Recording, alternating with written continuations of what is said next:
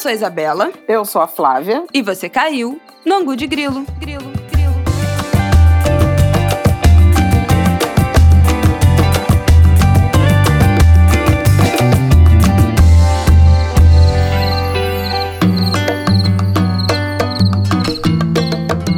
Oi, gente!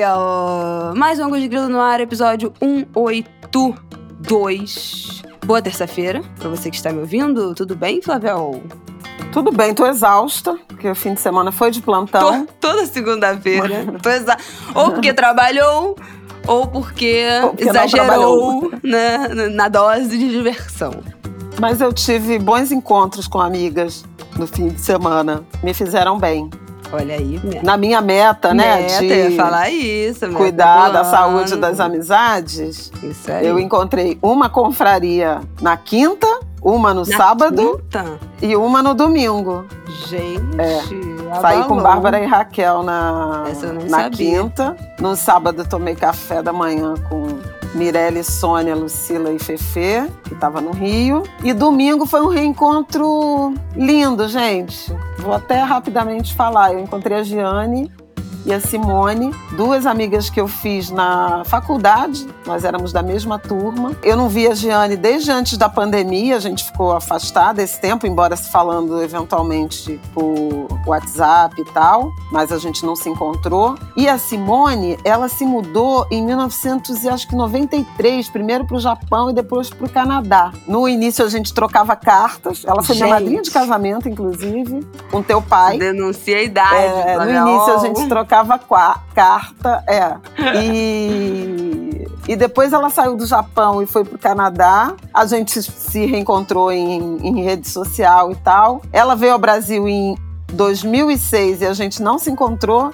Voltou agora por umas questões familiares. E aí ontem a gente foi tomar café da manhã e foi tão legal, porque foi primeiro que a gente fez um apanhado assim da vida de, de nós três, né?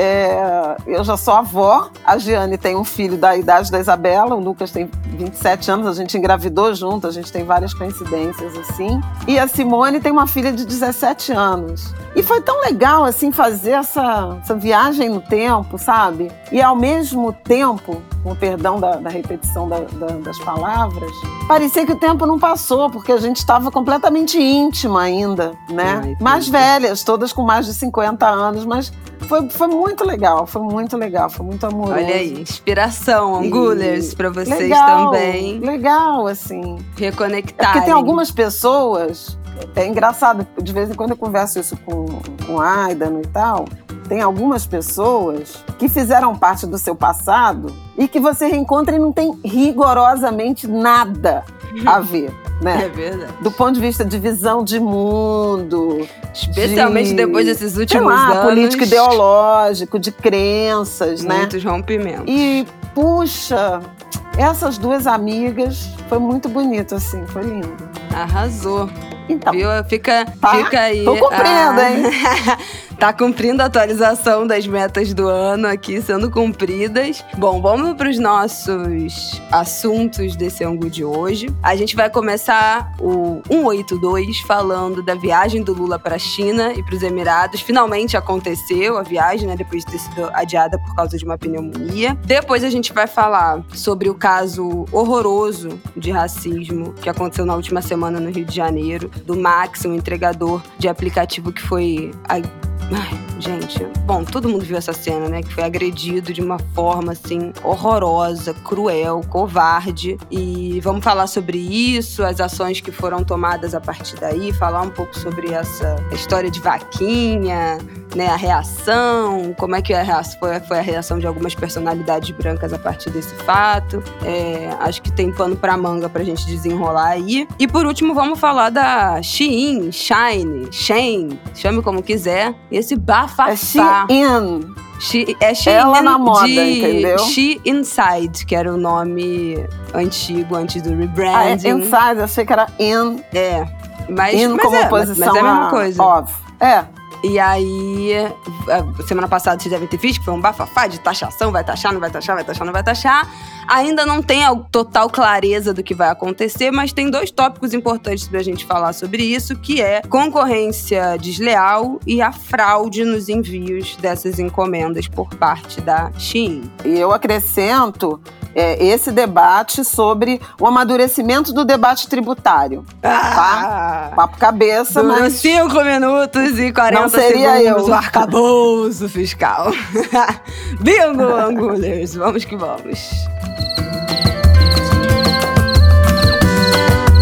Bom, vamos começar aí. O presidente Lula foi para a China, todo mundo viu, foi recebido com as criancinhas, sacudindo bandeirinhas, a música do Ivan Lins, teve tudo isso. Teve Ivan também Lins algumas... e Vitor Martins, tá? Por favor. E Vitor Martins. É, o professor Pasquale chamou atenção para esse fato de que, de modo geral, a gente é, destaca um compositor, normalmente o que canta, invisibiliza a autoria completa.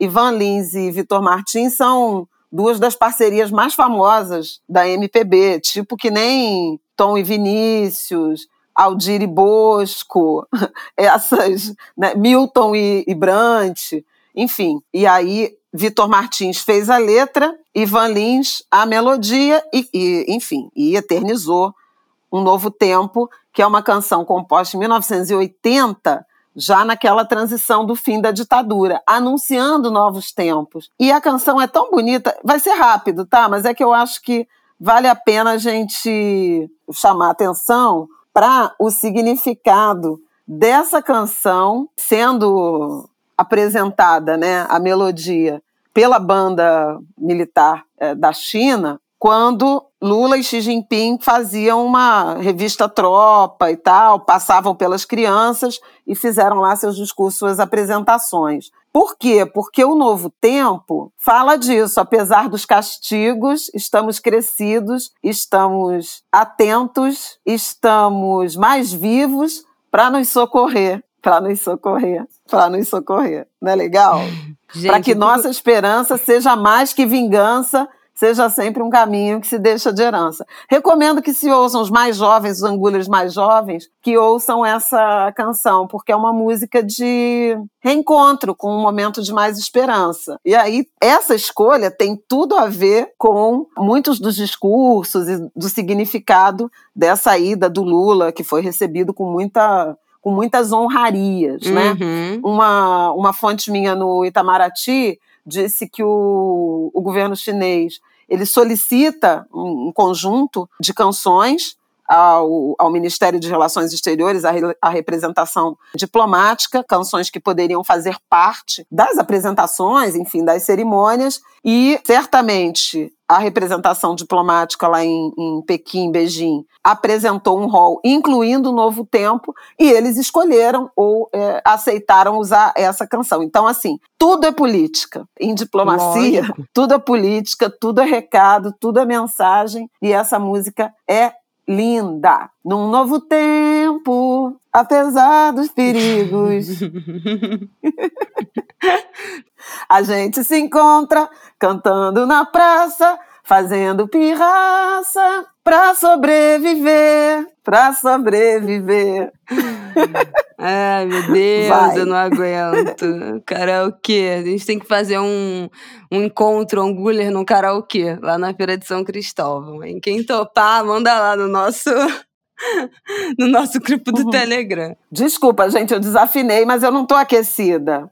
Dada a introdução musical, né, aqui deste, desse bloco, queria que você falasse um pouco, um pouco, acho que não, não há motivo para a gente se alongar nesse tópico. Mas era uma viagem importante de reaproximação, né, da, com a China depois desses últimos anos, e que teve algumas repercussões lá nos Emirados Árabes da, da história da guerra da Ucrânia. De novo, Lula falando naquele G20 pela paz, né, falando que a guerra já se estendeu por tempo demais. E o que que esse encontro nos direcionou dessa parceria do Brasil com a China, que sempre foi muito positiva, né? Nos últimos anos teve esses tensionamentos, porque, enfim, um governo extremamente alinhado com o Trump nos Estados Unidos, que já tinha né, suas questões, que já tem suas questões com a China, independente do governo, mas que tinham sido mais tensionadas ainda pelo Trump. O Brasil foi nessa onda e agora, de novo, as coisas se, se pacificando um pouco. É, na verdade, a viagem à China, que depois teve um desdobramento no, nos Emirados Árabes Unidos, ela foi o, o vértice aí de um, de um triângulo, né, de uma triangulação com parceiros muito tradicionais brasileiros a partir da, da posse do Lula, né? Talvez tenha sido o eixo, né, o lado mais mais forte, mais firme, mais visível, mais contundente da ideia o Brasil voltou da diplomacia de, de Lula nesse terceiro mandato. Vamos lembrar que em janeiro, quando logo depois que assumiu, repetindo uma atitude lá de 2003, o Lula visitou a Argentina, né? Uhum. Argentina e Uruguai, numa sinalização da relevância do, do Mercosul, né? Ou de uma tentativa de retomada de aproximação com esses parceiros.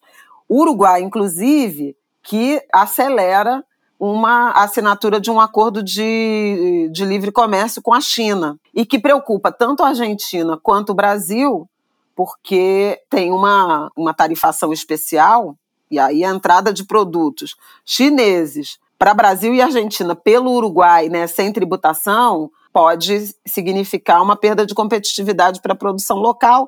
Então, o Lula foi muito também na tentativa de apagar um incêndio, de segurar o Uruguai nessa intenção de se abraçar com a China fora do Mercosul. Depois disso, Lula foi aos Estados Unidos. Estados Unidos são o segundo maior parceiro comercial do Brasil, mas com quem o Brasil tem déficit comercial. O Brasil importa mais do que exporta para os Estados Unidos. A agenda com Biden, que foi boa, né, foi muito na direção da defesa da democracia. O Brasil uhum. tinha acabado de viver a experiência do golpe tentado né, no 8 de janeiro, nos moldes do que os Estados Unidos sofreram uhum. né, em 6 de janeiro de 2021, né? 20, de 2021, 21, quando eu acho 21, 21. é, que a eleição foi 2020. 21. Isso pouco antes de o, de o, Biden assumir, ainda no final do governo Trump, com o Trump incitando, há inclusive é, uhum. investigações uhum. nessa direção.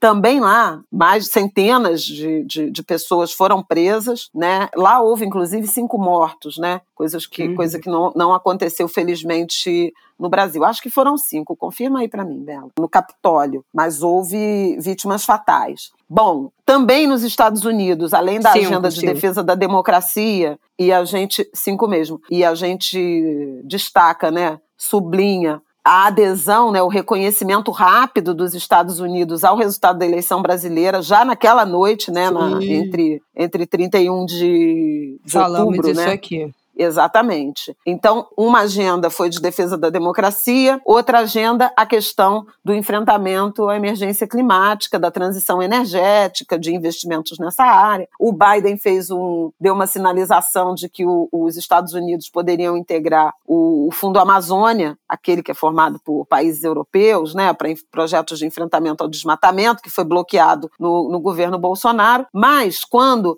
um representante do governo dele veio ao Brasil na sequência, o dinheiro seriam 50 milhões de dólares, uma peanuts, né? Como diz o Guga, um, dois mil avos do que já se é, destinou para, por exemplo, para a guerra ou para algumas outras parcerias, aproximações dos Estados Unidos com países do mundo. E até hoje isso não rolou. Aí, terceiro estágio, né, dessa, dessa triangulação, dessa tríade, né, de reaproximação com, com velhos parceiros. A China. Primeira coisa que eu acho importante a gente mencionar, e eu já disse disse que tudo em diplomacia, né, em, em, em diplomacia internacional, tem significado, foi a rapidez com que tanto o Brasil buscou remarcar a agenda de visita, né, quanto a rapidez com que a China aceitou e marcou. Eu acho que isso é, é, super importante. A viagem seria na última semana de março, né? O Lula teve o diagnóstico da pneumonia, acabou por orientação médica não viajando e num tempo recorde essa agenda foi remarcada. Lula seria o primeiro chefe de Estado a ser recebido por Xi Jinping depois da confirmação desse novo mandato dele, né? Mas a viagem precisou ser adiada por conta da condição de saúde do Lula. O Macron, o presidente francês, esteve na China antes, né, na primeira semana de abril, mas, de fato, foi uma imensa deferência né, eh, ao Brasil a China ter marcado tão rapidamente e ter organizado uma viagem tão pomposa né, de, de recepção à delegação brasileira. Junto com Lula foram quase 40 parlamentares, meia dúzia de governadores, entre eles o da Bahia e o do Ceará, e Helder Barbalho do Pará, sempre presente, né? Jerônimo Rodrigues, o governador da Bahia, vários ministros, incluindo Fernando Haddad, da Fazenda, a própria Margarete Menezes esteve lá e eu quero falar sobre isso, sobre essa questão da cultura, ministra da Ciência e Tecnologia, enfim, foi uma delegação muito numerosa que foi recebida com pompa e circunstância. E aí, tem dois eixos que eu acho que vale a pena a gente eh, conversar sobre a agenda na China. Agenda comercial, importante, por quê? Porque a China é o nosso maior parceiro comercial. Para vocês terem uma ideia, exportações mais importações, Brasil-China, somaram no ano passado 150 bilhões de dólares, com o Brasil exportando quase 90 e importando aproximadamente 60. O superávit brasileiro, eu mencionei que no caso dos Estados Unidos foi déficit de quase 14 bilhões de dólares, na China foi um superávit de quase 29 bilhões de dólares. Praticamente metade do superávit comercial brasileiro, ou seja, do saldo positivo que o Brasil teve nas vendas de produtos ao exterior, foi com a China é muita coisa. Então, a China é muito importante do ponto de vista comercial. O Brasil tem esse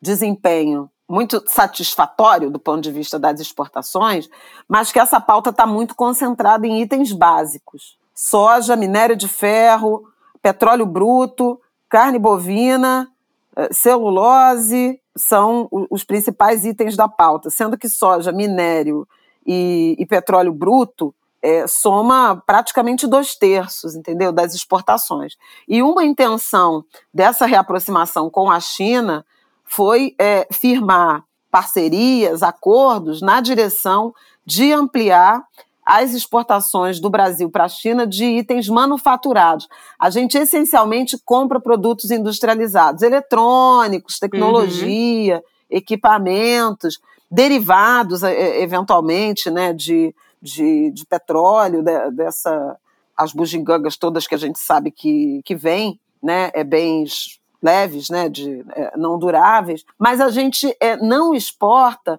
produtos que a gente chama de maior valor agregado, produto que já foi industrializado. Então, digamos, em vez de exportar o minério em pelotas, em pedaços, exportar o aço, uhum. né? Porque, obviamente, já passou por um beneficiamento e vale muito mais. Então, muita da intenção do governo brasileiro e dos empresários era passar a negociar em outros termos que permitam que o Brasil se livre um pouco dessa vocação de exportador de commodities, de, de bens primários e investir mais nos manufaturados. Além disso, atração de investimentos. Então foram assinados acordos em variadas áreas no valor de 50 bilhões de reais, que envolvem principalmente investimentos chineses no Brasil.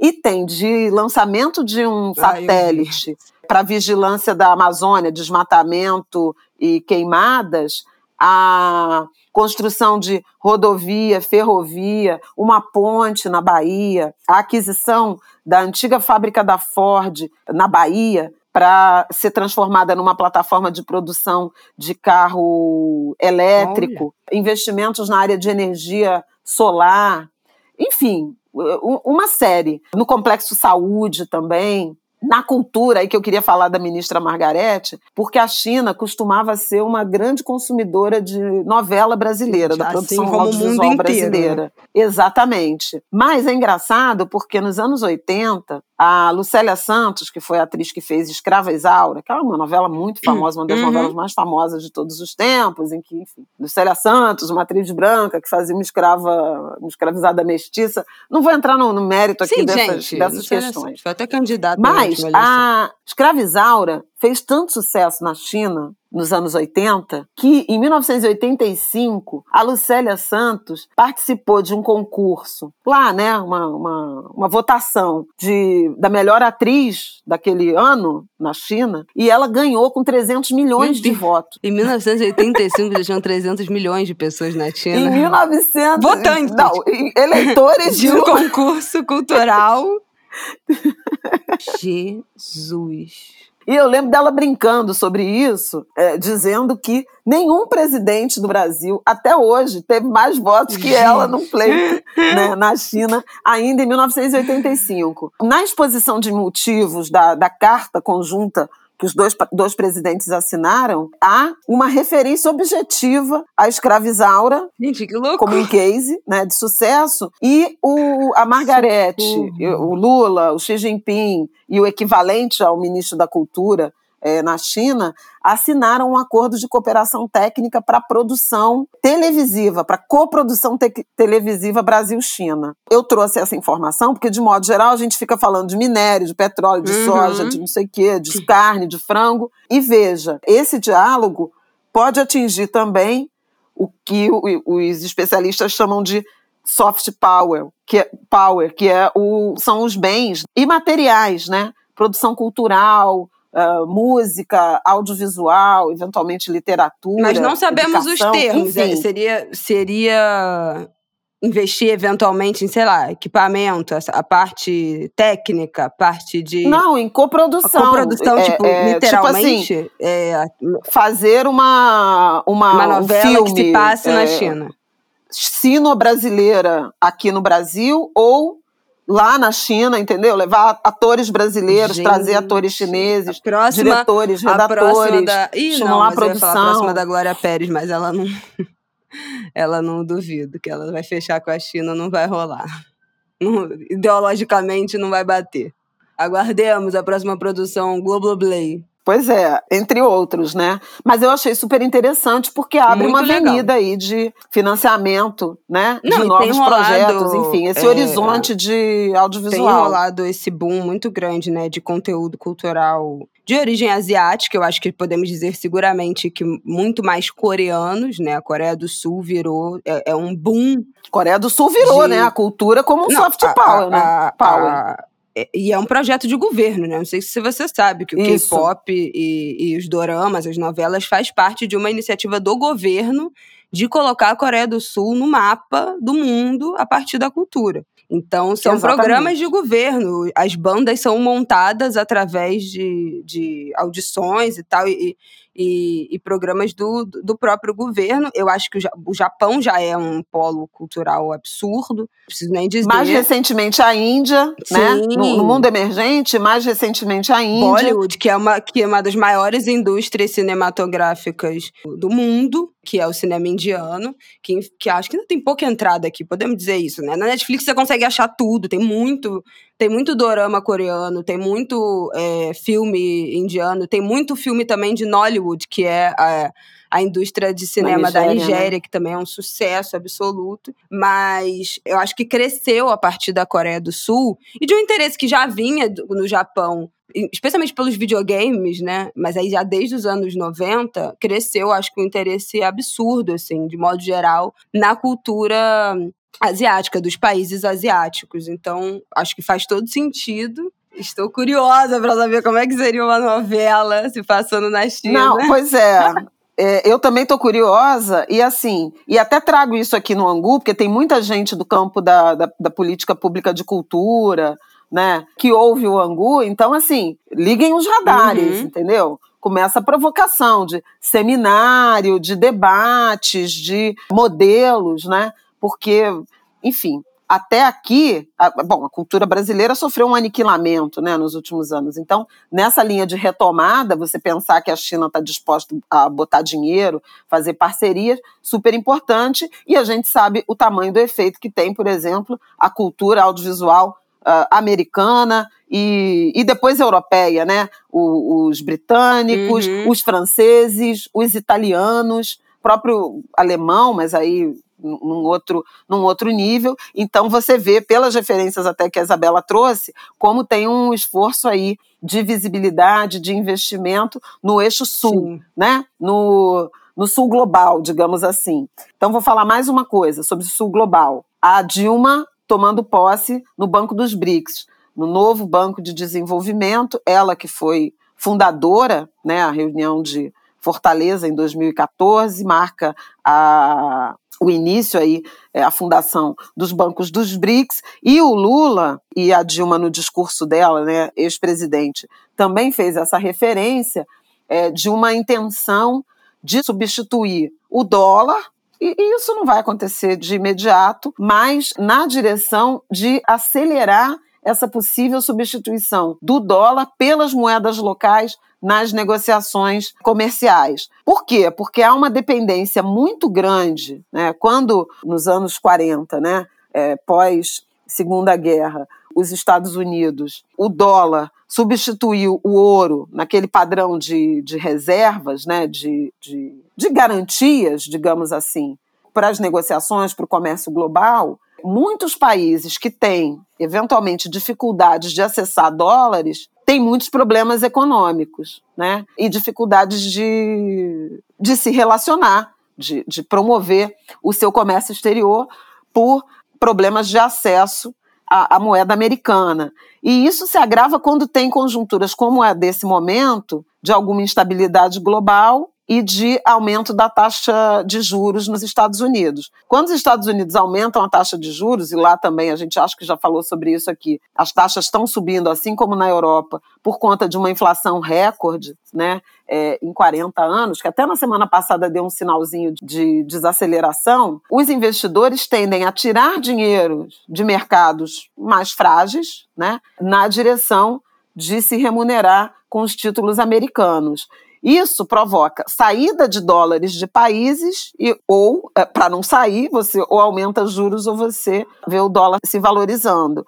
E obviamente, em países que estão com algum ciclo econômico problemático, por exemplo, a Argentina não consegue assumir toda a sua, digamos assim, um potencial mais amplo de participação no comércio internacional, porque não consegue ter dólares para viabilizar essas transações. Então, isso na prática significa o quê? Por exemplo, a Argentina e o Brasil vão fazer uma um acordo, um, qualquer contrato de exportação e importação, isso é cotado em dólar, não é cotado nem em real, isso. nem em peso. Nem e peso, aí a é. ideia. E aí todo mundo perde no câmbio, né?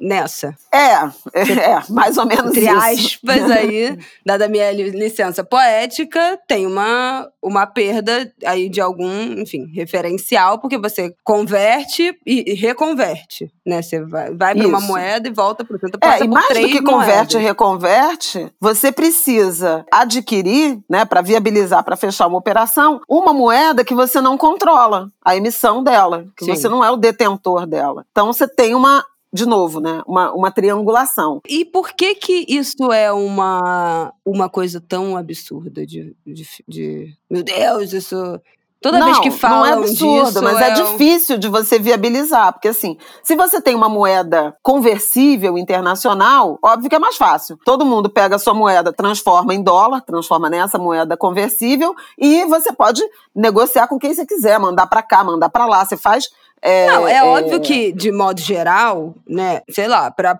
eventualmente algumas parcerias menores ou no é, lidando com a quantidade, tipo, sei lá, o Brasil exporta, vamos supor, para 190 países. Tem muitos desses países que são muito pequenos, é um valor muito pequeno. Aí tudo bem fazer em dólar. Agora, se é um grande parceiro comercial, tipo, sei lá, Argentina, qual o problema? Tá um do lado do outro, tem uma relação íntima, por que, que já não é em peso real, gente?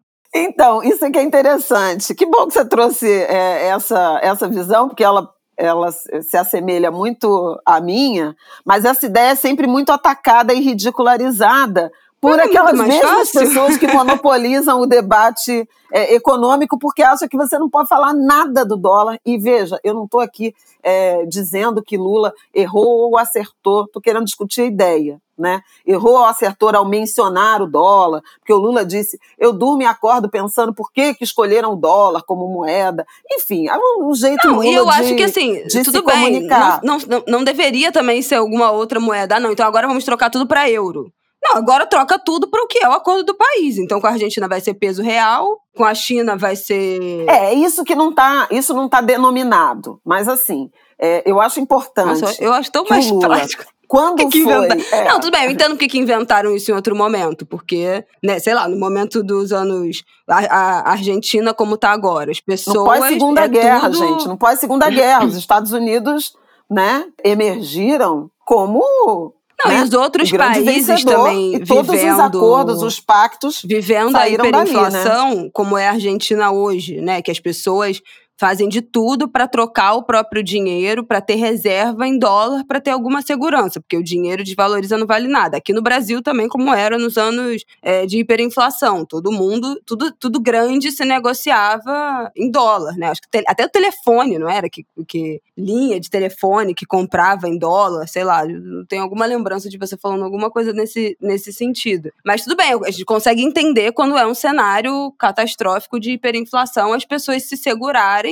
seus bens, suas maiores transações numa moeda que seja é, mais estável, porque um dia um negócio vale na Argentina, né? Que a gente até até mandou essa mensagem no Angu, a inflação anual da Argentina fechou na maior desde 1991, na semana passada. Isso. Passou 104% de ao ano de inflação. Então é isso. Um dia você dorme, seu dinheiro vale uma coisa, um dia seguinte vale outra coisa. Ah, eu até entendo você se resguardar no dólar. Mas agora que tem moedas estáveis, o real com a estabilidade que tem, por que, que a gente não pode negociar com o nosso real? Glorioso é, é, real. Essa pergunta que o Lula. Não, essa eu pergunta que o Lula. Lula essa pergunta que o Lula se faz, mas eu só queria adicionar mais um elemento nessa nessa sua nesse seu questionamento, que foram os avanços tecnológicos, né, inclusive da indústria financeira ao longo dessa, de todas essas décadas, né? Você pensar nos anos 40, nos anos 50, que você vai, que é viável, né? Você criar é, mecanismos de, de conversão, né, para negociação moeda a moeda,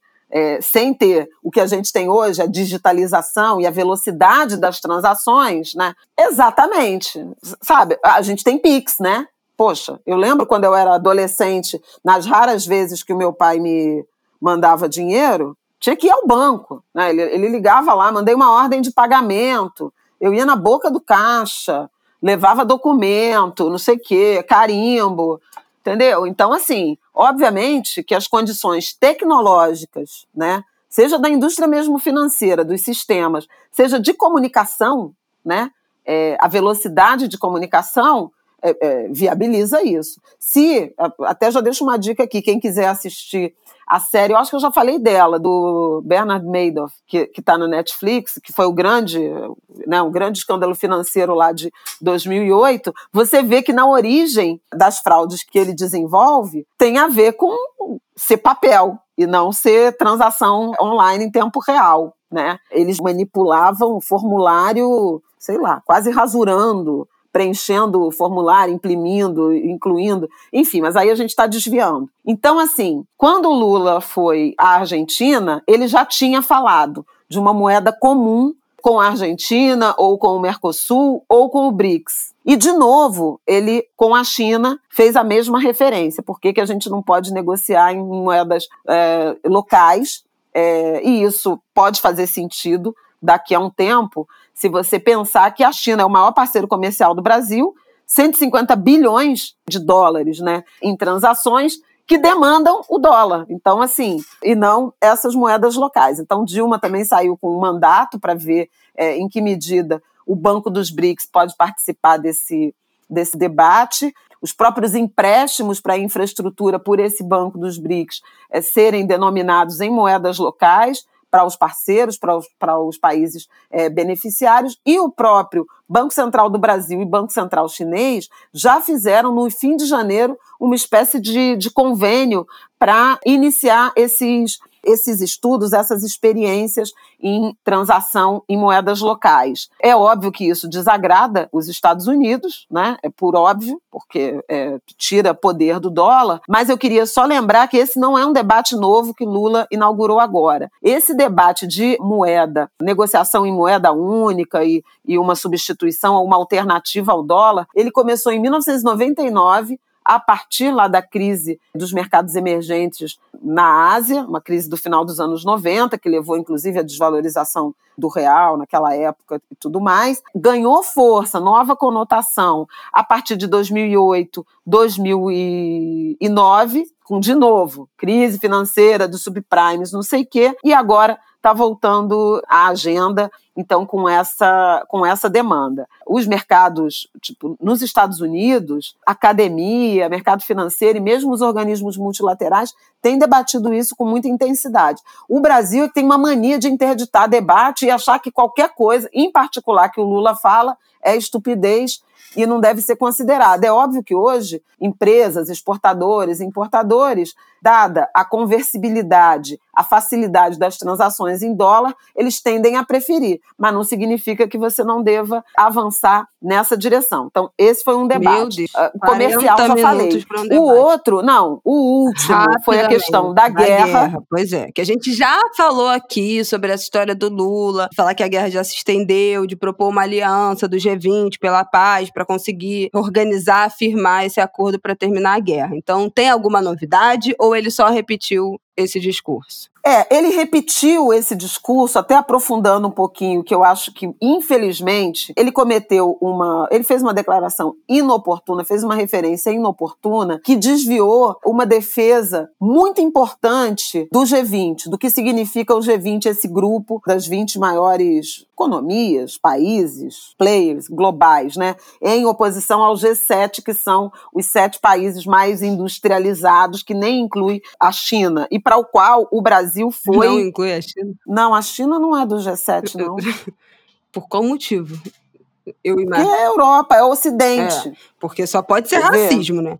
Porque não tem outra coisa que explique países mais industrializados e não tá a China, os caras fazem tudo que a gente come, que a gente veste, que a gente usa. É, pois é, mas é um arranjo, né, é, antigo, de uma outra época. São Estados Unidos, Japão, Alemanha, Reino Unido, França, Itália e Canadá, mais a Rússia, que agora né, tá fora, quer dizer, G7, Surreal. mais a Rússia, mas eles não chamam isso de G8. G7 mais a Rússia, e a Rússia agora está nessa tensão. Eventualmente, outros países são convidados a participar, mas não são do clube. Surreal. Em 99, é, em 99 eu falei da União Monetária, né?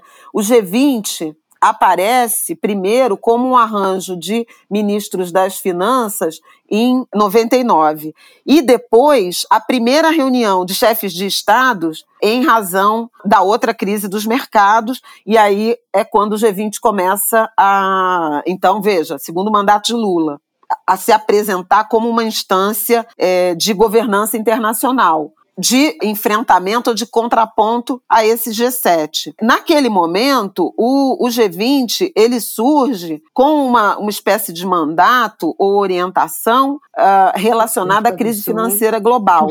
Né? E que afeta, obviamente, intensamente os mercados guerra, emergentes também. Volta. Uh, o sul global. Aí você tem os BRICS, né? Que aí é Brasil, Rússia, Índia, China, África do Sul, Sul e aí depois os bancos dos BRICS, enfim. A guerra, a guerra, volta. O Lula, então, o Lula resgata essa ideia de pensar num G20 para debater a guerra, talvez melhor dizendo, a paz, uhum. né? A construção da paz entre Rússia e Ucrânia. O Guga Chakra, ele diz que paz é um horizonte muito distante, mas que é possível pensar num cessar-fogo e num armistício. Quer dizer, continua em guerra, mas ninguém se ataca, né? Porque um acordo de paz é algo muito difícil de construir. A China construiu um bom acordo agora, acho que entre Síria e Irã. Me perdoem se eu estiver errando, não leva muito a sério, porque eu estou falando de, de cabeça. Mas o Lula lançou essa ideia de um G20 pró-paz. E mais do que isso. Só que quando ele fala do G20 pró-paz, países que não estão diretamente envolvidos com o conflito, articularem né, uma negociação uh, de paz, diálogo com os países, ele teve a infelicidade de dizer que a decisão da guerra foi tomada por dois países em que pese tensões muito antigas, que eu nem vou entrar no mérito, entre Rússia, Ucrânia, União Soviética, OTAN, etc., a Ucrânia foi invadida. Então, essa simetria que o Lula lançou com essa frase, ela foi muito mal recebida e aí repercutiu é, da pior forma quando por trás dessa, dessa ideia, tirando essa declaração é, imprópria, havia um conceito muito interessante de retomar o multilateralismo a partir do G20 e não exatamente do G7 e não do Conselho de Segurança da ONU, que também não tem entre os membros permanentes a diversidade né, também é, de não está mandando nada, né? Pois é, e o Lula é, disse mais, que eu achei super interessante. Ele falou de um G20 com mandato e com interesse para debater, afora a guerra, grandes problemas mundiais como a fome, como a taxa de juros, como a inflação, como até violência nas escolas, Olha. por conta desse enfrentamento ao extremismo é, de direita e, as, e os riscos à democracia e a regulação das redes sociais. É, gata. Então, vê, gente, super importante esse debate, entendeu? Que infelizmente foi eclipsado por uma, um comentário, uma declaração imprópria. Mas é interessante pensar que não é uma coisa só do Lula. Vários países periféricos que estão ganhando é, relevância do ponto de vista econômico, político, geopolítico, global, estão clamando por espaços, ambientes de, de, de diálogo multilateral mais amplos, uhum. mais alargados, uhum. que não aqueles que só dizem respeito aos Estados Unidos, à Europa e, eventualmente, a uma Rússia em outros tempos, né? Então acho que esse é um debate importante. Saiu uma reportagem na The Economist na semana passada falando de um conjunto de países, mais de uma centena de países, que não querem ter lado, não são aliados cegos, né? Aliados, digamos assim, quase dogmáticos dos Estados Unidos ou da Rússia ou da Europa, querem estar em diálogo pragmático com vários países e participando das decisões. O Brasil foi mencionado, referenciado como um, uma dessas nações, e aí foi super interessante. Infelizmente, eu quis trazer isso para o Angu, porque infelizmente o debate aqui está muito centrado em que o Lula errou ao criar essa simetria entre Ucrânia e Rússia, afinal de contas, Sim. a Ucrânia foi invadida em sua soberania. Só para a gente para os angulers ajudar um pouco a pensar um horizonte mais amplo é, de debates e de representações é, globais. Novo, ah, o clima também é outro tema. Voltando para o mapa, propondo discussões, propondo arranjos internacionais. Meu Deus, que coisa, né? Como é que a gente E aí a mesma coisa foi no, na reunião dos Emirados Árabes. Aliás, essa declaração. Pelo amor de Deus, é, mas a gente precisa guerra, de assunto. Não, decisão de guerra tomada minutos. por dois países. O Lula falou no, nos Emirados Árabes Unidos, onde houve também assinatura de 12 bilhões de equivalente a 12 bilhões de reais é, em acordos envolvendo parcerias, principalmente em relação ao clima. Por fim, tanto na declaração conjunta é, com o governo da China quanto com o, o, o Sheik, né, do Emirados, dos Emirados Árabes Unidos, houve referência a enfrentamento à emergência climática, então, o clima está realmente na agenda e o Brasil re recuperando esse protagonismo e objetivos do desenvolvimento sustentáveis da ONU, que são aquelas 17 metas, né, incluindo a erradicação da pobreza e da fome, e que uma agenda que foi muito prejudicada uh, durante a pandemia. Então, assim, super interessante assim, a viagem, o saldo, o debate que pode ser decorrente dessa tour uh, do Brasil, né, do Lula uh, pelo mundo e, enfim, vai desagradar a muitos, mas eu acho Problema. que o debate está posto. costas. é isso. Bom, vamos, pelo amor de Deus, para os nossos próximos assuntos. Socorro. Segundo bloco, vamos que vamos. Bom, eu acho que todo mundo, a essa altura de terça-feira, eu sempre falo isso, né? A essa altura, Todo mundo já deve ter visto as cenas horrorosas do Max Ângelo dos Santos, entregador de aplicativo, sendo agredido por Sandra Matias Correia de Sá. Uma cena horrorosa, tenebrosa, remonta às piores imagens da nossa cabeça, remete a aquela coleira, né, é, guia, que agora chama guia, né, de cachorro, a um chicote, é uma coisa horrível, uma das cenas mais brutais, assim, grotescas dos últimos tempos, a gente, eu sempre falo isso, mas é impressionante como a realidade se supera, né, como a gente consegue ver coisas que nos surpreendem toda semana quando o assunto é racismo no Brasil. Enfim, a gente já viu os desdobramentos, a defesa dela alegou doença, ficou doente, não pôde prestar depoimento, o depoimento foi remarcado. Essa, esse mesmo trâmite de sempre, a gente teve também que ver é, é, cenas, teve que ver porque, enfim, a mídia também não poupa dessa espetacularização, né, da qual eu não concordo né, daquela cena da mãe do Max acolhendo ele, abraçando ele, falando para ele ficar de cabeça erguida. A matéria de ontem no Fantástico botou um monte de criança, né, enteado, filho dele, menor de idade, para chorar na televisão, uma coisa que eu, enfim, vocês devem saber a minha opinião, o quanto eu odeio esse tipo de, de uso, especialmente de menor de idade, para gerar sensibilização, como se o assunto já não fosse horrível o suficiente, né? Então tem que expor uma criança a passar, a reviver esse sofrimento, eu acho um absurdo, fiquei revoltada com isso ontem ontem, por isso que eu não vejo televisão, mas meu marido vê, então eu não tenho muito o que fazer. E aí eu acho que tem dois pontos. O primeiro ponto, que eu vi muita gente falando, criticando, comentando dos últimos dias, foi uma criação de uma vaquinha virtual. Partiu, essa iniciativa partiu do apresentador do Luciano Huck e do ator João Vicente. Então eles resolveram fazer essa vaquinha para não tem nenhuma justificativa direta, eu tô aqui com a vaquinha aberta, não é, não tem nenhum objetivo para. Não, tem a, a casa, né? Ele é, quer comprar uma casa para parar de mas, assim, pagar a vaquinha não, não, não diz isso, que é uma vaquinha para é, o Max comprar a casa dele. O texto da vaquinha fala que é uma vaquinha para o Max. E ele fará com esse dinheiro o que ele quiser. Ele, ele disse, né, manifestou essa intenção de comprar a casa, mas a vaquinha não tem um texto que direciona para isso. O objetivo era de 190 mil reais, já ultrapassou, está em 240 mil reais. Então, eu acho que a iniciativa direta é uma indenização, né? Está escrito. A nossa missão é dar um final feliz para a história do Max Max, mostrar que o bem é maior. Juntos vamos conseguir amenizar a dor desse pai de família. E aí a vaquinha para ele conseguir uma casa para morar com a família e tirar sua habilitação. Mas o mote principal, pelo que eu entendo, é indenizar o Max de alguma forma dessa história. É óbvio que assim, gente, não há como ser contra, né?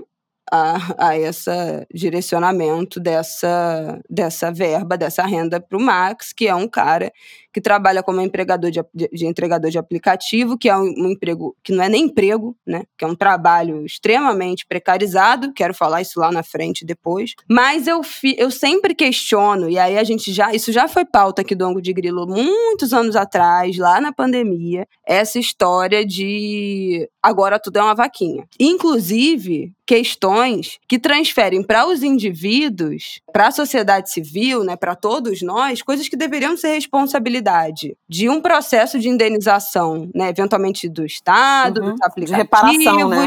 da, da pessoa processada, né, no agressor, que faz parte de um processo de reparação e acaba caindo na conta da sociedade civil. E a gente não tem como dar conta né, de todas essas problemáticas. Achar que a gente vai conseguir resolver tudo, todos os problemas do mundo, ou que uma vaquinha de 250 mil reais vai reparar, vai indenizar de alguma forma, e aí nem um milhão de reais, mas assim, tirar o bom dessa situação, ou, ou será é, valor adequado para indenizar e fazer com que esse episódio tenha um final feliz. Não tem final feliz, gente. Tem final feliz nessa história. O Max foi humilhado na rua, agredido por uma mulher.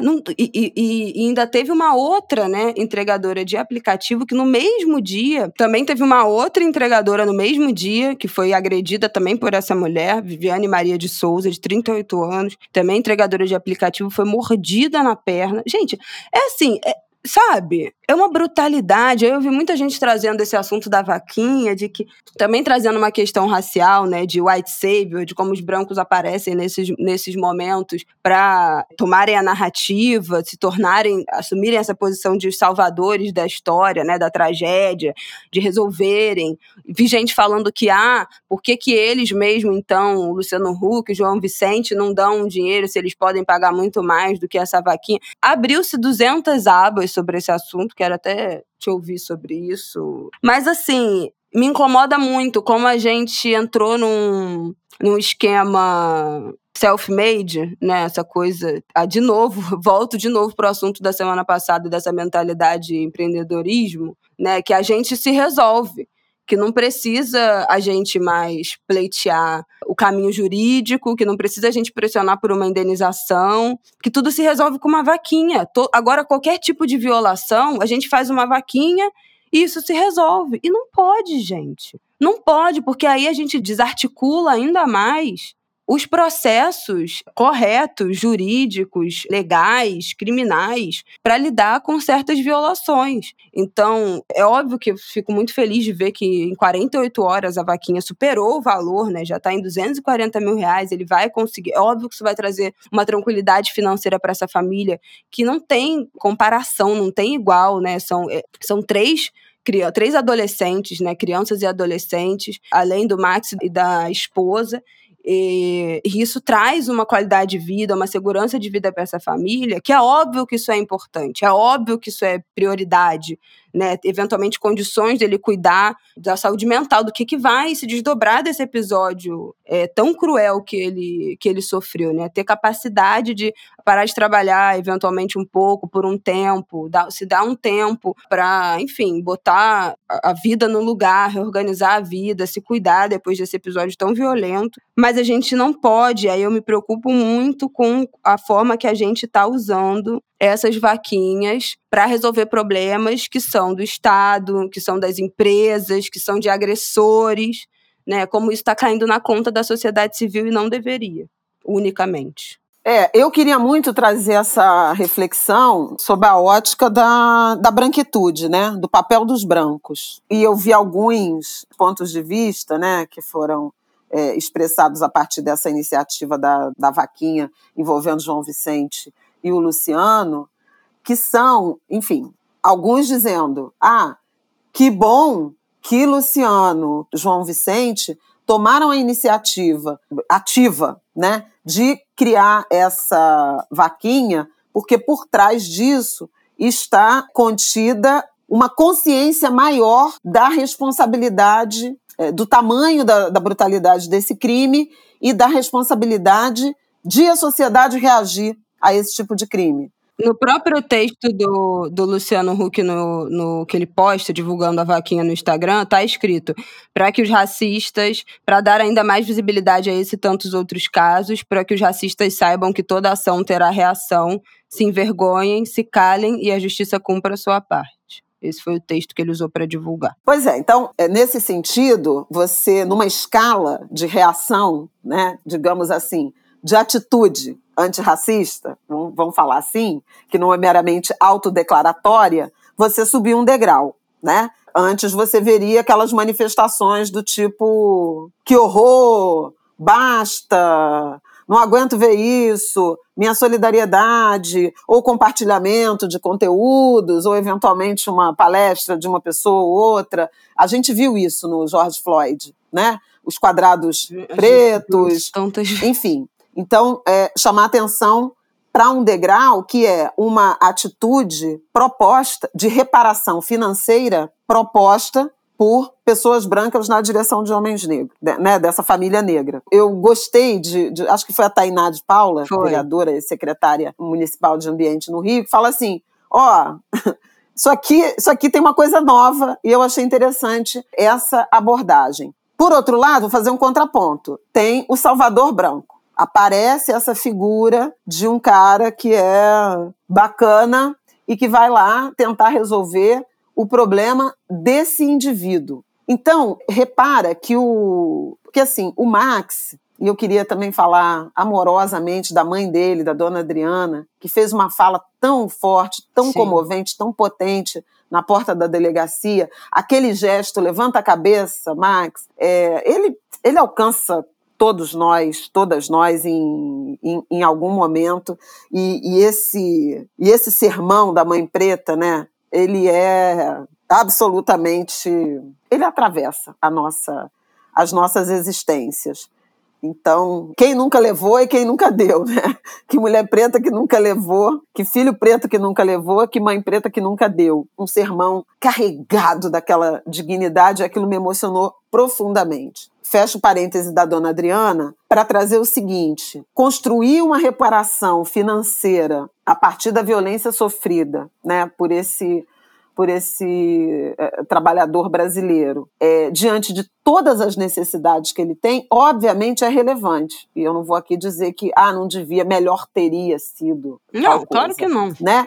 Porque, inclusive, você vê as várias camadas ali das, da condição social do, do Max. Ele virou entregador há um ano e meio, quando perdeu o emprego com carteira assinada. Então, uma rotina exaustiva, precária, é, de muita dificuldade e essa rotina de humilhação. É óbvio que qualquer dinheiro, 100, 200 mil, que ajudem ele a comprar uma casa própria, sair do aluguel, se qualificar, tirar habilitação, comprar uma moto, vai individualmente ajudar a sua família. É preciso saber se conjuntural ou estruturalmente. Né, se efetivamente aquilo vai se transformar, vai, vai se materializar numa transformação estrutural da vida dele e dos filhos, como ele planeja. Agora, repara que uma coisa são duas pessoas brancas com seus privilégios, espaço de poder e poder de renda, organizar uma vaquinha que nem saiu integralmente dos bolsos desses, desses dois indivíduos. E eu não estou falando que o João Vicente ou que o Luciano Huck tinham que dar 200 mil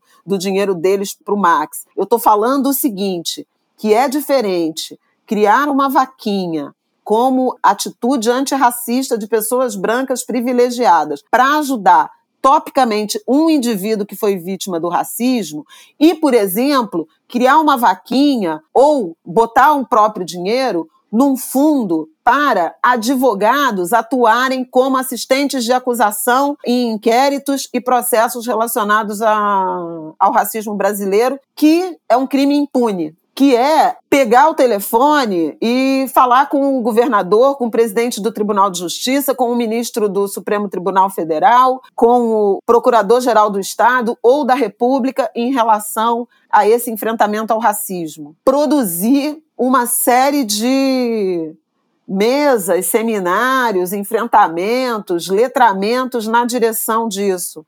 Propor ao governador do Rio de Janeiro um workshop, uma oficina de formação para que policiais, investigadores, inspetores, detetives, delegados tenham me melhor conhecimento sobre o que é o, o racismo é, estrutural e saibam interpretar à luz das denúncias que recebem a legislação. Pensar em políticas de ou políticas ou ações de diversidade, levar entregadores para darem palestras remuneradas nas escolas dos filhos dessas pessoas, que nem os entregadores eles encontram como preto, né? É, com pessoas pretas. É, a vaquinha é reducionista. Não resolve o problema. Resolve o problema de um indivíduo. É, ela é tópica. Ela é. alcança um indivíduo. E não significa que esse indivíduo não queira ajuda. Né? Não, que não, não queira, que não precise, que não mereça. A questão não é essa. A questão é que a vaquinha reduz um problema que é, obviamente, muito maior, né, de novo, estrutural, que é do racismo, mas não só isso, porque a gente está vendo toda semana tem uma matéria diferente dentro do, do nicho entregadores de aplicativo de comida sendo agredidos. Ontem na matéria do Fantástico teve um outro caso de entregador que foi agredido, um outro caso de entregador é. que foi esfaqueado, além desses outros dois, só nas últimas semanas. Então, assim, tem uma questão que, ah, beleza, então não vamos resolver todo o problema do racismo do Brasil a partir de, desse caso, mas assim, não é possível que não tenha outro tipo de pressão a ser feita para além de uma vaquinha para lidar lidar com a questão que está recaindo sobre os entregadores de aplicativo de violência extrema, de preconceito, de racismo, de xenofobia. A gente tem visto desde o ano passado, teve aquele outro caso, ano passado, do cara que foi entregar num, num condomínio, foi xingado, acho que foi o primeiro grande caso. Eu nem me lembro exatamente onde é que era, porque já faz tanto tempo, mas assim, a gente sistematicamente, nas últimas semanas, nos últimos meses, tem visto isso. E aí tem outras questões se a gente está falando de entregador. Tem que pressionar essas empresas. Não dá para ter esse regime de trabalho que não tem segurança nenhuma de trabalho, que não tem resguardo nenhum. Quanto tempo a gente não está falando disso?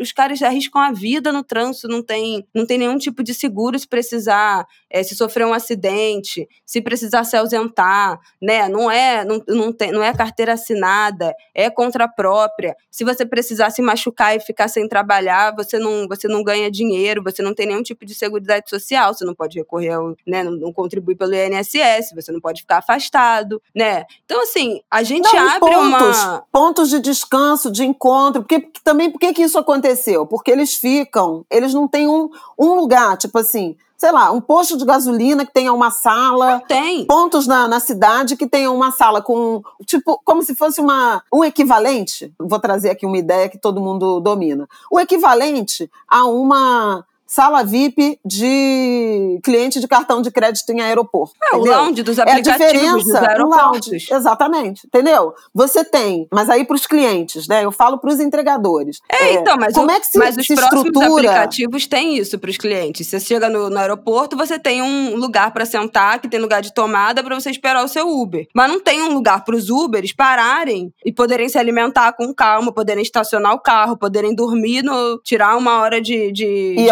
banheiro banheiro. Ir ao banheiro. É, os esperar. entregadores e os motoristas de aplicativo, mas especialmente os entregadores, ficam é, é, sujeitos, entregues à boa vontade e algum acolhimento das lojas ou das cozinhas dark kitchen, né? Que tem algum espaço ali para eles sentarem, que eles podem usar o banheiro, mas algumas nem isso. Então, assim, não dá pra gente achar que, ah, mas Isabela, o Max não foi agredido é, só por ele ser entregador, tem uma questão de racismo racismo, não sei o quê. Mas tem uma questão com esse tipo de emprego, né? Que nem emprego, com esse tipo de trabalho. Uhum. A gente está falando isso desde a pandemia. Gente, desde antes da pandemia. Quando a gente chegou na pandemia, a primeira discussão da pandemia foi a segurança desses entregadores que não ganhavam equipamento uhum. de segurança, não ganhavam EPI e eram a única, uma das únicas forças de trabalho que continuavam atuando no auge da pandemia. A gente lembra do break dos entregadores. É, a gente falou disso aqui lá uhum. atrás, que teve aquele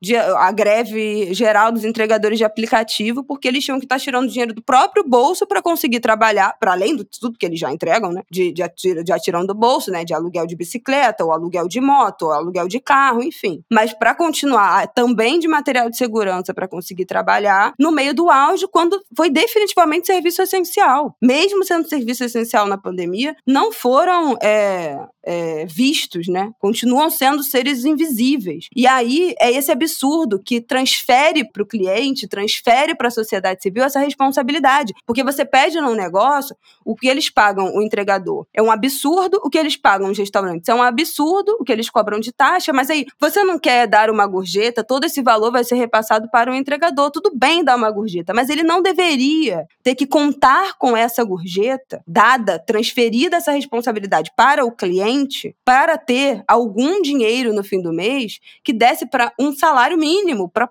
sobreviver, porque ninguém vive, né? A gente já falou aqui, de, é, tinha que ser 6 mil reais o salário mínimo. De, não, não dá. Com 1.200 reais, não dá para viver bem. Dá para sobreviver, só isso. E é a mesma coisa, repassa para a sociedade civil a responsabilidade de agora resolver todos os problemas do mundo com uma vaquinha. E tem essa do Max, que é né, desse assunto específico, e que não houve ainda no mesmo tamanho uma mobilização para constranger essas empresas, né? Para constranger então o nosso judiciário que demora tanto a quando tem indenização nesses casos depois de finalizar o processo. Por que, que isso dem... Por que, que é tão urgente que a gente faça uma vaquinha agora? Porque não dá para o Max esperar cinco anos para receber uma indenização que não uhum. vai ter uhum. correção inflacionária e, e, de juros. Não dá. Então é isso, entendeu? Também é outra coisa, pressionar esse andamento judicial. Por que, que demora tanto? Por que, que esse crime também está sendo colocado como lesão corporal, né? Ainda está em é. análise se vai ter crime de injúria ou não. Então, assim, tem outras milhões de coisas para a gente olhar que tiram, que, que não podem ficar restritas a essa responsabilização da sociedade civil. Agora,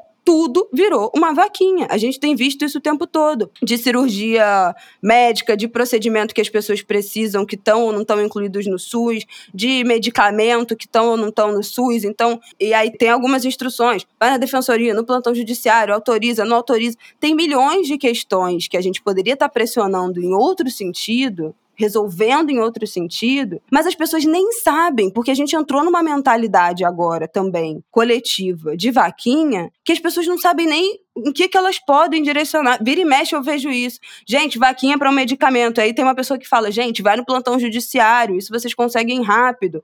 Essas, essas ordens já são deferidas imediatamente, vocês vão conseguir uma liminar em até 24 horas. Ah, não sabia. E aí, felizmente, enfim, consegue e não precisa do, do dinheiro. Porque, assim, a gente não tem como, gente. Como a sociedade brasileira não tem como bancar, resolver, é, financiar todos os problemas um dos outros essa conta não vai fechar. Essa conta não tem como fechar, especialmente depois da crise que a gente viveu e continua vivendo, depois da pandemia. Não tem dinheiro. Ah, ah Isabela, óbvio que tem dinheiro, tem um monte de bilionário, tudo bem, mas assim, falando a real, as pessoas não estão dispostas, isso não vai ser resolvido assim. E a gente perdeu a mão de como cobrar, de qual é o caminho legal, qual é o caminho correto. E a gente precisa realmente pressionar, porque tudo demora muito, muita coisa demora a beça mesmo. Mas não dá pra gente se contentar e depender da boa vontade e da doação das outras pessoas para fazer tanta roda girar, tanta gente operar, tanta, tanto remédio ser liberado, tanto serviço funcionar, tantas pessoas serem indenizadas. A gente não tem como conseguir fazer isso só através de vaquinha. Tem que ter política pública. Não tem solução, não, não, não tem solução fácil. Então, assim, eu sempre fico apavorada com essa disseminação de vaquinha, porque é óbvio que individualmente é uma solução rápida, é uma solução mais fácil, mas coletivamente isso não resolve o problema de ninguém. A gente não vai conseguir avançar em política pública, agilização dos processos judiciais judiciais se a gente não tiver lá, né? Pressionando, brigando, enfim. Espero que não seja mal interpretada, mas, mas não sou contra, não sou contra a vaquinha, não sou contra fazer vaquinha para as pessoas que estão precisando, contra os indivíduos, com... não é isso. Mas a gente, coletivamente, pode fazer a vaquinha? Pode fazer a vaquinha. Mas também tem que brigar. Também tem que pressionar os canais legais, também tem que processar pequenas causas, também tem que ir atrás da defensoria pública. A gente também tem que ir nos nossos canais oficiais, judicializar, ainda que demore, mas para a gente não achar que, que as vaquinhas vão resolver todos os nossos problemas, porque eventualmente não vai. E aí? E aí? Porque os casos que têm projeção nacional, como teve do Max, em 48 horas tem uma vaquinha que ultrapassou as expectativas, já está em 127% da meta. Mas e os casos menores? Não, não tem solução nem pela vaquinha, nem pelas vias tradicionais, legais, corretas, processuais. É isso? Então, é, ou, ou é uma vaquinha e a gente conta com divulgação online, ou nada, ou não tem nenhum outro caminho. Eu não, eu, eu não, eu não acho, não acho que deveria ser assim. Não acho mesmo. É, eu acho que é esse o ponto, quer dizer, não é, não é sobre é, não fazer vaquinha, é sobre esse instituto, essa estratégia, ela não é suficiente para lidar com as questões estruturais que atravessam, por exemplo, o debate racial brasileiro, ou a complexidade da precarização do mercado de trabalho, ou a dificuldade de acesso a crédito, a financiamento para empreendedores, ou políticas de educação que permitam intercâmbio, né? E houve um tempo em que a gente tinha isso, gente. A gente já, já teve, por exemplo, o Ciências Sem Fronteiras, que você não precisava fazer vaquinha para viabilizar uma coisa que é ótima para o Brasil, que é um intercâmbio internacional de Sim. estudantes. Né, de mestrado, de mandar um, um pesquisador brasileiro, um acadêmico, um cientista, uma cientista brasileira para o exterior, para um período de temporada lá fora, que obviamente teria ganhos para eles próprios individualmente e para o país. Né? Então é, é sobre isso. A gente já teve, tem, tem muita vaquinha de casa Política. também, né? A gente já teve um Minha Casa Minha Vida. Pois é, eu ia falar isso. Habitação, transferência de renda, acesso a crédito, empreendedorismo, acesso a mercado. E, nesse caso específico, o próprio enfrentamento a uma impunidade estrutural, né, que precisa ser enfrentada, seja com a forma como esses inquéritos são conduzidos, essas denúncias são efetuadas, esses julgamentos se concluem e o próprio caminho ainda mais árduo da reparação por dano moral, né, da reparação financeira das pessoas vítimas dessas uh, violências. Então, assim, é um pouco isso. Não é não é pessoal e não é é só não um é debate sobre é reflexão. É uma reflexão sobre ações, atitudes, no caso específico, anti, antirracistas, tópicas ou estrutural né? É, individuais ou coletivas. Só não pode ser só tópica, só não pode ser só do indivíduo, senão a gente não caminha para lugar nenhum. Agora, pode ser as duas coisas. Pode ser uma vaquinha para o Max e um, um, financiamento de um fundo, como minha mãe falou dos advogados. Tá tudo certo serem as duas coisas combinadas. Não precisa desonerar o indivíduo para onerar apenas o coletivo, que é essa figura né, disforme, não sabemos quem será, quem e tal. Não, as duas, mas precisa ser as duas coisas, senão a gente não avança enquanto sociedade. Bom, vamos para o nosso último, pelo amor de Deus, tópico? Vamos. Vamos, vamos. Não senti muita convicção nesse teu vamos, não. Não, não, é, é, é, isso mesmo, é isso mesmo. Então, tá. A última coisa que eu falaria, que eu já falei antes, mas é, de novo, essas evidências né, da, da deterioração das relações raciais, do racismo dessas pessoas, do racismo descarado, despudorado, que subverte as relações de gênero, né? Ah, Porque é. É, é, o, o, caso dessa mulher, dessa Sandra, né? Aliás, uma mulher que, em tese, né, uma cidadã de bem, mas que já tinha uh, passagens pela polícia por várias outras denúncias, uhum. além, de, além de injúria, roubo de luz, lesão né? corporal, é, agressão, luz, lesão corporal, etc. Ameaça. Pois é, mas assim, o quanto isso me impressiona, porque a gente teve o caso da deputada Carla Zambelli, né, que correu de arma em punho atrás uhum. do, do Luan Araújo, um, um, homem negro, né, um jovem negro, e agora, de novo, essa mulher pegar a guia do cachorro, ela ser é, encorajada, né, a certeza de supremacia racial, né, o quanto ela foi capaz de anular até uma desigualdade de gênero que é, que é conhecida, Uhum. Mulheres não batem homens, não, né? Ela, ela, ela correria atrás de um homem branco, né? Essa reflexão, essa nuance do racismo. E ainda para terminar nessa questão da atitude antirracista que eu mencionei, dos degraus, né, que eu mencionei é, inicialmente, me chamou a atenção o fato de o condomínio ter encaminhado, a administração do condomínio ter encaminhado a proprietária do apartamento onde mora a, a racista o pedido para que ela deixe o endereço.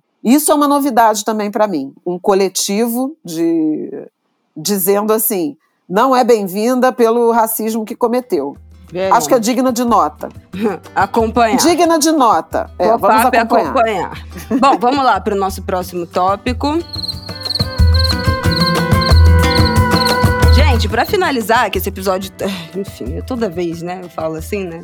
Pra finalizar, que esse episódio já ficou gigante. Não tem. Toda semana a mesma coisa. Mas eu acho que a gente precisa falar da Shein, dentro da polêmica da semana passada, vai taxar, não vai taxar, é 50 dólares, não é. é ainda não tem muita clareza do que a comunicação do governo foi péssima na semana é. passada. Então, isso já é uma coisa que a gente vai ter que hablar aqui. Cai entre nós, pelo amor de Deus. Mas assim, o que, que nós temos de informação? Ainda, concretamente, nada. Que ainda vai precisar da medida provisória, que vai trazer aí as informações corretas de como é que vai ser essa reorganização aí de taxação, de receita, de encomenda que vem do exterior e tal. Quais são os dois principais tópicos em discussão nessa história da Shein. A primeira, que a empresa frauda o envio das encomendas, das compras. Por quê? Essa isenção que a gente conhece de 50 dólares, né, que você compra no exterior... Não individualiza, não, as empresas, né, não é só essa, né? É, mas tô falando desse caso especial, porque, tá. né? Não, mas é, é porque tá daqui a pouco a gente vai ser acusado de estar... Tá... Ah, gente, Fale com os meus advogados. É, não, não fala não. Obrigada. Das empresas, mas em particular do, da semana passada, que foi o assunto da semana passada da Shein.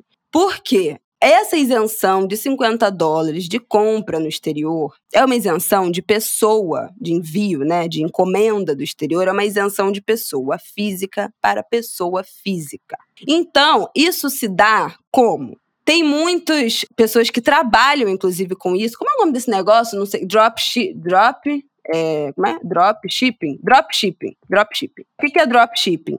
É o redirecionamento de compras. Então, por exemplo, eu compro uma coisa na, no AliExpress ou na Amazon dos Estados Unidos, mando para uma empresa de drop shipping e essa empresa vai tirar da embalagem, recondicionar em outra embalagem e enviar isso para mim, de pessoa física para pessoa física, para burlar. Bom, é, é burlar, né? Não tem. É. é. Bom, é isso, né? É. A taxação do que seria de você comprar de empresa para entregar aqui. Porque essa isenção é para pessoa física.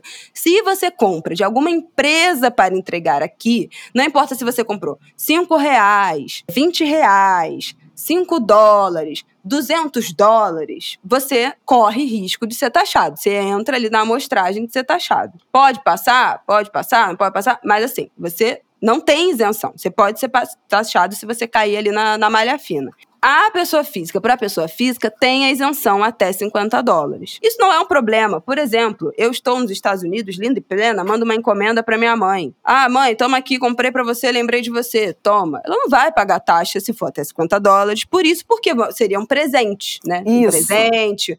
Tanto uma... que eles chamam de remessas e não exatamente de Encomendas. compras. Entendi, de compra. Só que Remessa qual é a questão? pessoa física, várias pessoa empresas, física. várias empresas, tanto empresas de dropshipping que fazem isso, né, quanto a Shein, que é em questão, fazem o redirecionamento como se fosse pessoa física para uma compra que foi feita dentro de uma de uma pessoa jurídica, né, de uma empresa. Então você compra da Shein, você recebe a contra fa falando que foi a Flávia Ol de Be Pequim que está me enviando este presente e não que quem está me enviando esse presente é a Shein CNPJ 1, 2, 3 de Oliveira 4. Então, Compra que é... seria, de- deveria ser devidamente tributada. Exatamente. Então, tem uma questão que é. Gente, isso não é segredo pra ninguém. Quando a Shein começou, todo mundo falava isso. Ela, o AliExpress já estava taxando mais, e a grande questão foi: ela não taxa porque ela manda como pessoa física. Todo mundo sabe disso. Não é uma questão. Só que isso é ilegal. Queria dizer, dar essa notícia, que não pode. Então, assim, essa é uma questão. Esse mercado cresceu muito, tem muita gente que compra para uso próprio, tem muita gente que compra para revender.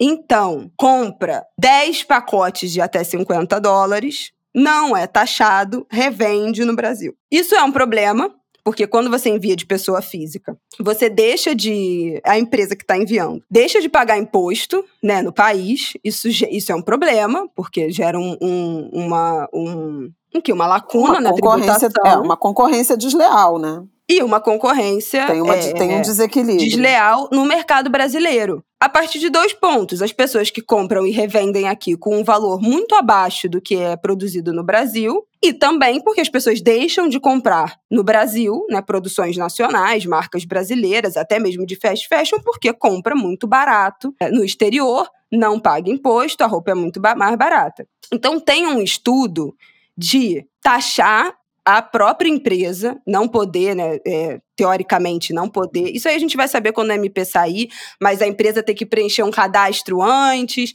falando quem é que está quem é que tá mandando como empresa, e aí tem uma taxação da empresa. E aí, é, é, eventualmente, o valor das, das peças subiria, porque eles re- repassariam para o consumidor essas taxas que eles teriam que pagar Na né, como fonte, empresa, né? que não pagam agora, podem ou não repassar para o consumidor, mas, a- enfim, a tendência eu acho que é que repasse, eles não vão entubar esse gasto sozinhos, então as roupas ficariam mais caras, e eventualmente as pessoas parariam de comprar também com medo de serem taxadas e, e teriam que, que, que voltar a consumir mais o mercado interno. É um problema, é um problema, porque, a gente já falou, né, da concorrência desleal. Não tem como, gente, assim. Eu não vou nem entrar na questão, ah, é trabalho escravo, não é trabalho escravo, é condição degradante de produção lá na China, lá na Tailândia, lá de onde, na Indonésia, de onde são essas fábricas, não é.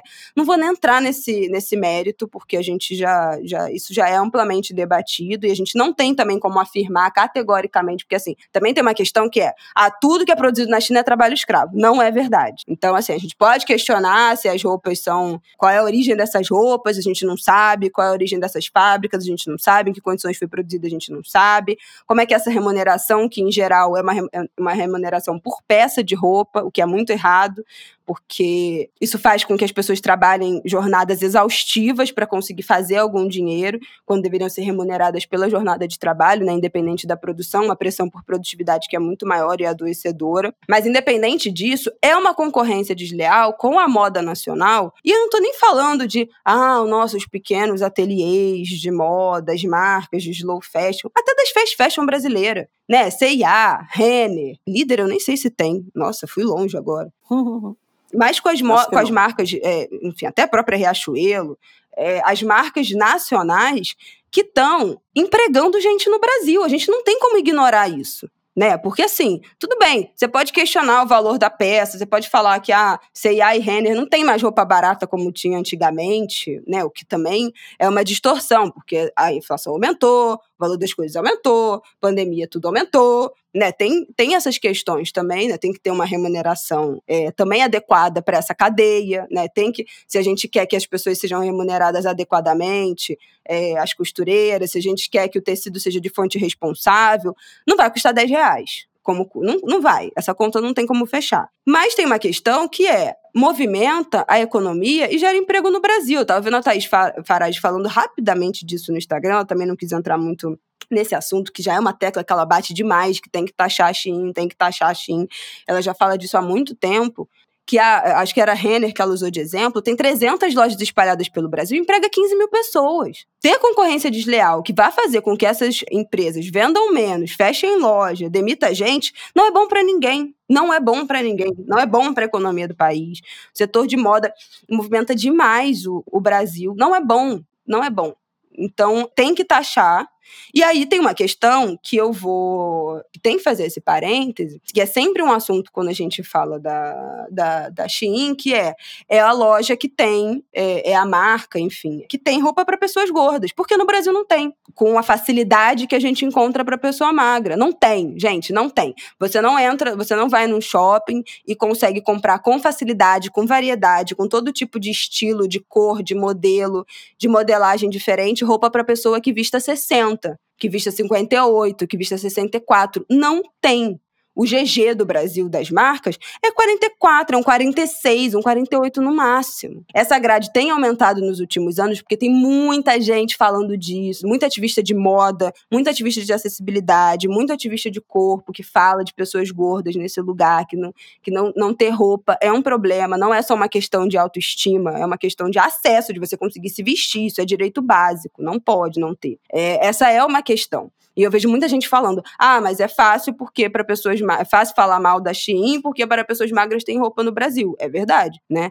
Então, não tem roupa direito, não tem as modelagens que tem na Shein para pessoas gordas, com a facilidade que você compra de lá para trazer aqui, não tem no Brasil, não tem mesmo. Especialmente se você está longe dos centros urbanos, né? Se você está longe de área de, de, de frete mais barato, né? Porque muitas dessas marcas é, que têm a grade maior se, se concentram aí no eixo, talvez Rio-São Paulo, algumas Rio-São Paulo-Nordeste. Se você é do Norte, o frete é uma fortuna, como já é em quase todas as compras. Então, tem questões que precisam é, realmente ser pressionadas, as marcas precisam ser pressionadas para aumentar suas grades. Não dá mais, não cabe mais abrir nenhuma marca, criar nenhuma marca que só tenha PMG. Isso não tem mais cabimento. Então, assim, se você está pensando aí, ouvindo a gente no ângulo de grilo, criar uma marca, abrir uma marca que só tenha PMGGG, que viste até 44, não dá, não dá, não dá. Recalcula, refaça a sua grade, pensa de outro jeito, se organiza de outra forma, porque não dá mais, não dá mais para ser assim. Ninguém, não, não tem como. Mas isso não pode ser a justificativa usada para a livre. É, não, é nem, não, é nem, não é nem livre concorrência. Eu ia falar livre concorrência, mas eu sei que isso é uma expressão econômica, mas não é isso que eu queria dizer. Mas essa concorrência desenfreada, desleal com as marcas brasileiras. Então, uhum. as marcas têm, precisa se adequar. Não tem uma, uma tabela, uma padronagem de numeração no Brasil. Isso é uma coisa que as pessoas da moda falam e sentem muita falta, né? O 44 de uma marca é um tamanho, de outra marca é outro tamanho. Um 44 veste 44, um outro 44 veste 40. Não tem uma padronagem de tamanho no Brasil. Isso é um problema para as marcas também conseguirem se adequar a essa, a essa numeração e abarcar melhor os corpos. Mas a gente não pode, a partir disso, achar que tudo bem, então, essa concorrência desleal, eles fraudarem o envio da, da compra e eclipsarem a indústria de moda brasileira. Aí não pode. Tem que atacar nas Nossa. duas frentes, de novo. mais um bloco tem que atacar nas duas frentes. E tem mais um último parêntese para eu encerrar essa minha contribuição nesse Gente, assunto. Gente, vocês viram como ela tá falante? Eu hablo, eu hablo. Se me deixar, eu hablo. Não, é porque assim, eu, vi, eu também, dentro desse debate da Shein, eu vi muita gente fazendo esse parêntese, né, da, é, que realmente tem pessoas, as pessoas que são gordas não conseguem achar roupa legal, diferente, estilosa, com a mesma variedade que acha na Shein, não consegue achar no Brasil mas também a gente justificar somente, parece que o público da Shein são só pessoas gordas, o que não é verdade. E tem uma, também puxada pela rede social, que é o que eu quero falar, pelo TikTok, pelo Instagram, tem uma onda de consumo de roupa desenfreado. Toda semana tem criador de conteúdo, e aí que arrasta sua multidão, toda semana é, olha que eu comprei minhas novas compras da Shein, que são três blusinhas branca de alcinha, é, meia dúzia de shortinho, sabe assim? Que, que é o consumismo pelo consumismo. Não tem nada de diferente nessa roupa. Não é uma roupa que não existe no Brasil. Tem aqui, tem aqui barato, tem aqui em melhor qualidade. Mas assim, é uma onda de, de, de consumismo desenfreado de comprar roupa o tempo todo, de não repetir roupa, de não pensar sobre isso, né? E eu acho que também isso, isso é um reflexo da pandemia. A gente comprou muita coisa online, a gente descontou muito daquele momento em compra, em roupa, em, enfim, nesses comportamentos, teve isso mesmo. Mas assim, também repensar individualmente e também quem a gente segue nas redes sociais, cobrar esses criadores de conteúdo sobre esse consumo desenfreado. Então, assim, é óbvio que uma parte da população tem justificativa de sobra para comprar na Shein, porque não tem outro lugar para comprar. Agora, uma outra parte, ah, é mais barato, não tenho grana para comprar aqui, beleza, mas assim, tem uma galera que compra só pela loucura do consumo. E aí a gente tem que repensar isso, todos nós individualmente.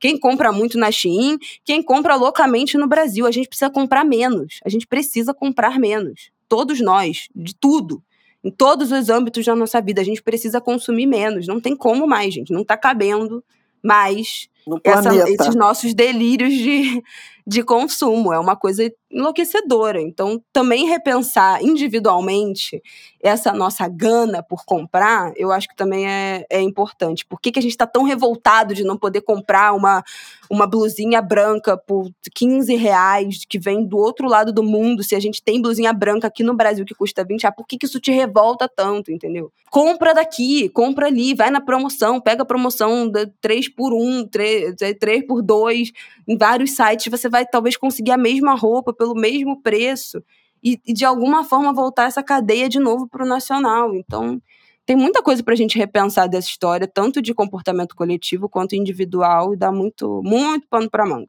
Nossa Senhora, eu vou até arrest my case, porque assim, são várias complexidades. Eu, eu, eu tinha sugerido essa pauta para falar dessa questão da, da tributação. Não, da, da, da, da, decisão de política tributária como enfrentamento, por exemplo, a, a crimes, como regulação mesmo de consumo, como um convite à reflexão, como prioridades, como escolhas, né? Ao longo do governo Bolsonaro, eu falei várias vezes de como algumas decisões, do ponto de vista é, tributário daquele governo, é, refletiam decisões políticas de proteger determinados grupos e deixar outros na chuva. E a gasolina, quando se tirou o ICMS uhum. é, dos governadores, né, dos governos do, dos estados, é, para reduzir o ICMS e a gasolina diminuir de preço, é, tinha a ver com privilegiar quem tem carro, quem abastece com gasolina quem ainda está rendido, dependente desse modelo rodoviário e de combustíveis fósseis, que aquece o planeta, que tem consequências ambientais, ou em vez de privilegiar, por exemplo, o diesel e o transporte público coletivo, uma malha é, ferroviária que faz mais sentido do que um país todo se movendo, o PIB inteiro se movendo por caminhões. Enfim, e recentemente o novo governo reonerou em parte a gasolina, pensando nessa lógica, inclusive, de não faz sentido um governo que se diz é, defensor do clima, é, empenhado nessa transição energética, desonerar a gasolina em, em, detrimento de fontes mais limpas. Então, aí, nesse sentido, uh, o aumento de imposto da gasolina foi maior do que o imposto do etanol do, porque é um combustível renovável. Esse tipo de decisão. Quando você uhum. pensa na, na questão da Shein, ou da Shein, desse uh, modelo de enfrentamento, de usar a tributação para enfrentar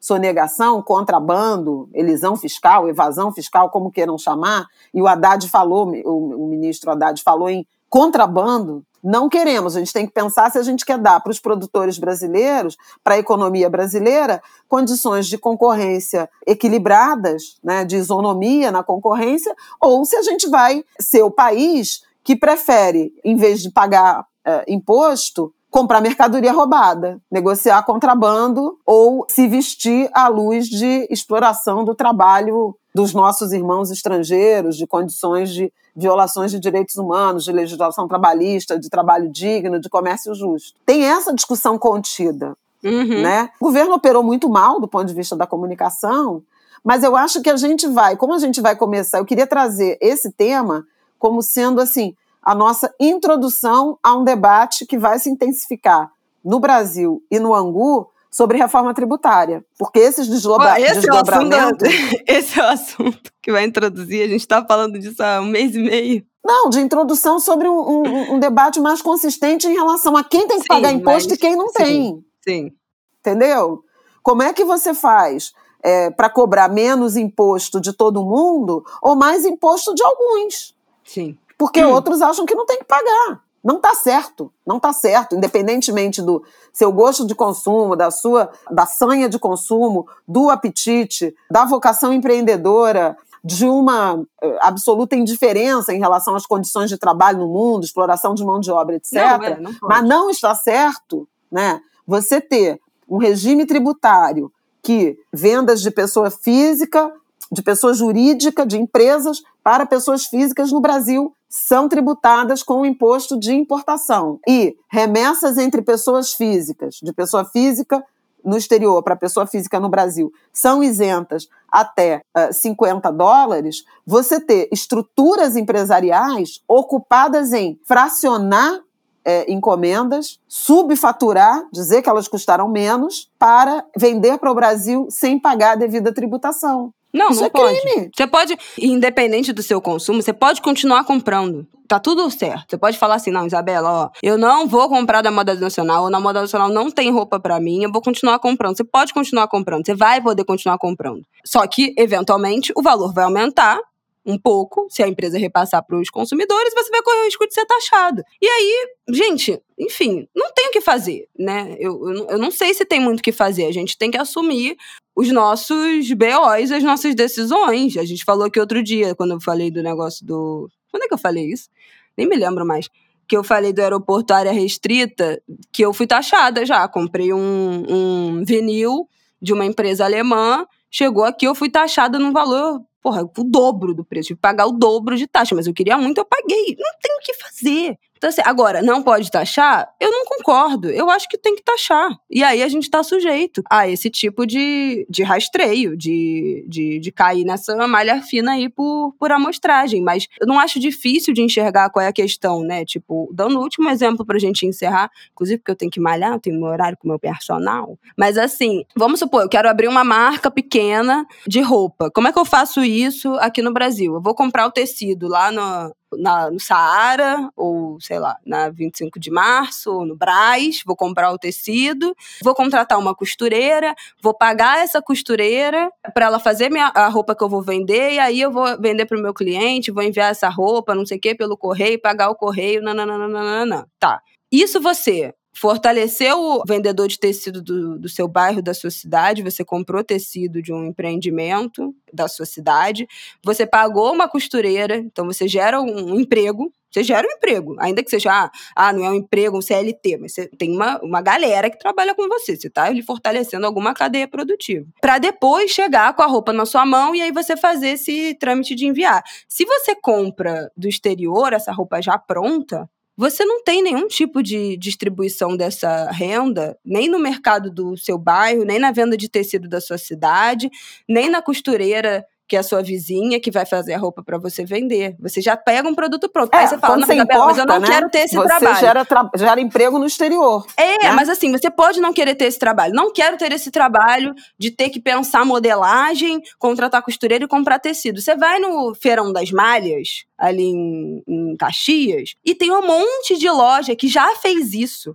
e que revende roupa no atacado. Você pode ser uma revendedora de roupa que você compra no atacado, mas roupas que são produzidas no Brasil, são feitas em território brasileiro por costureiras brasileiras, por tecido comprado no Brasil. Então, isso tem, isso tem diferença, gente, não tem como dizer que não tem diferença, né? Na movimentação do mercado, da moda, da geração de emprego. Tem cidades inteiras no Brasil que se sustenta. Todo mundo aqui conhece alguma cidade que se sustenta dentro do, do, do setor da moda.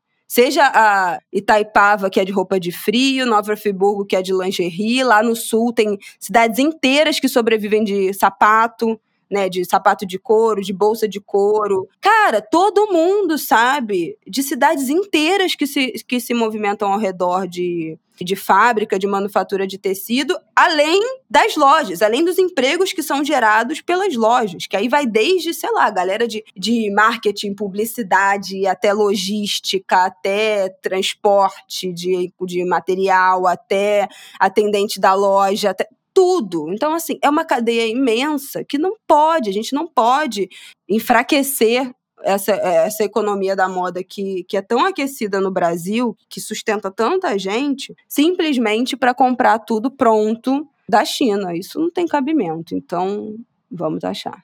E aí não tem contradição, porque se a gente vai cobrar, né, ou vai pensar num consumo consciente a partir do exterior, a gente obviamente também vai fazer as mesmas escolhas no Brasil, né? Então a gente não vai comprar de marca que é racista, né? Uhum. Que também é denunciada, condenada que, por trabalho que remunera mal, escravidão. Né? A gente já falou aqui, o aplicativo Moda Livre. Aplicativo Moda Livre do Repórter Brasil, que dá a situação das marcas de moda que já foram denunciadas, condenadas por trabalho análogo à escravidão. Então também tem isso, tá? Não é carta branca para comprar da, de qualquer lugar, aqui também não, porque tem muita marca com muitos problemas. Então é um pouco, né? Então, para a tá gente terminar, é um pouco essa reflexão sobre uh, a qualidade do consumo, né? E sobre a relevância da tributação nas políticas públicas, nas decisões políticas, nas decisões de governo. Então, o que é mais ou menos importante para você e o que está pautando as decisões do governo, a partir, inclusive, de pleitos do empresariado. E só uma coisa engraçada que eu contei na Globo News e vou contar aqui: vários desses pacotes chegavam no nome do. Menina, eu não entendi isso. Do Jack Chan. Para botar um nome, de, um nome de, de pessoa física. Como se ele estivesse nome de um enviando. ator. É, como ele fosse o vendedor de. Ai, gente, pelo amor de Deus. É surreal. É muita cara de pau. Então não, é isso, eu acho que. É, é, é, é pra brincar com a cara do, É, do- do é, nosso é, país. é um deboche. essa Além de porra. sonegar- Então vai ser taxado. Tá debochando da gente, vai ser taxado. Além de. Além de. Segura esse lacre. além de sonegar, debocha, né? Não pode. Não pode, não pode, não pode, não pode. Gente, tchau, tá? Pelo amor de Deus. Episódio gigantesco, É, falamos, é. hablamos. Mais um excelente ângulo de grilo. Quem concorda, respira. Edição de colecionador, episódio 182. Falamos de tudo.